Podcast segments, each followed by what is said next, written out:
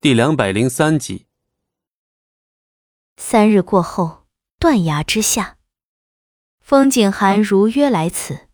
素素身着一袭素白衣裳，站立在两个坟堆之前。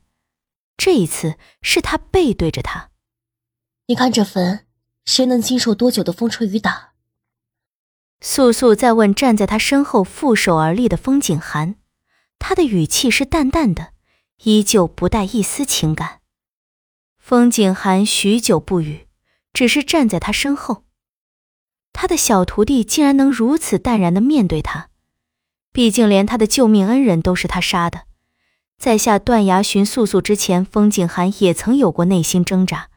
他不敢下到断崖来寻他，他怕寻不到他，又怕最终寻找的只有他的尸骨。可是当青烟命他找回巫女时，他却是义无反顾的来了。青烟的命令正好给了他一个来寻他的借口。可是当风景寒真正下到断崖下后，他又犹豫了。他在担心该如何面对素素。他是恨他的，可是他会不会再不愿记起他？想到会是这种结果，那一瞬，风景寒毫不犹豫便杀了这断崖下的一对师徒。也许素素已经不在意以前的种种。或许连怨恨这种感情，他都不会再施舍给他。可是，他在这世上唯一的奢望，便是不想被他忘记。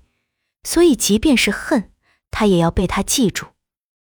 于是，他毫不留情地取了这师徒俩的性命。但结果似乎不是他所想的那样。他的小徒弟在经历过这么多的苦难后，已经成长的比他想象中要好一百倍。他已是无惧无畏。不管多么仇恨一个人，都可以做到淡然处之。即便是要同那人一起去他万分恐惧、厌恶的地方，他也是不怕的了。想到这儿，风景寒的心真真实实是在隐隐作痛。又在这里站立了很久很久，风景寒出声打破沉寂：“该走了。”素素没有理会风景寒，又在这里多待了半个时辰。风景寒并没有催促他，这片土地上又恢复了一片死寂的氛围。既然我决定了同你一起回巫族，那我们之前的约定可还作数？素素说的是一年前在他进入妖族后与风景寒达成的一个约定，他帮他完成他想做的事，同样风景寒也会答应他一件事。素素的条件也早已告知了风景寒，那时他是同意了的。素素想着，既然青烟要风景寒来找他，那他对于巫族必定还有很大的用处。否则，以青烟的性子，只要是泥烟可以做到的事，青烟绝不会想到他。他是一定要回去不可的。当他回去之后，风景寒也定会要他完成那件他之前没有完成的事。反正到最后，风景寒都会说出这件事来，那他索性便先发制人。他相信，只要有一次他走在风景寒前面，那也必定会有第二次走在他前面的机会。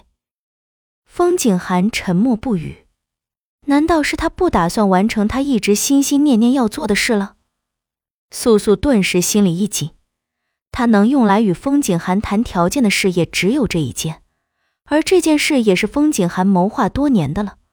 难道他就这样放弃了？还是说他在这一年的时间里已经完成了？绝对不可能，在他不在的这一年中，风景寒绝对不可能完成了这件事，否则龙当也就不会下到断崖来寻他了。素素想着，他还是有机会可以与风景寒谈条件的。以风景寒的思维，他又怎会看不穿素素想要先发制人？这一点素素也是知道的，但素素不知道的是，因他这样的决绝和坚定，让风景寒为他痛心。也真是可笑，从前那么多次，他想要为他做点什么来博取他的目光，可是他的视线中却从未包容下一个他。现如今，他的一切他都不稀罕了，他竟然会为了这么一点小事来为他痛心，真是可笑至极。一切都还算数，你替我完成这件只有你可以做到的事，我定会完成许给你的承诺。这也许是素素和风景寒之间仅存的一点羁绊了。本集播讲完毕，感谢您的收听，我们精彩继续。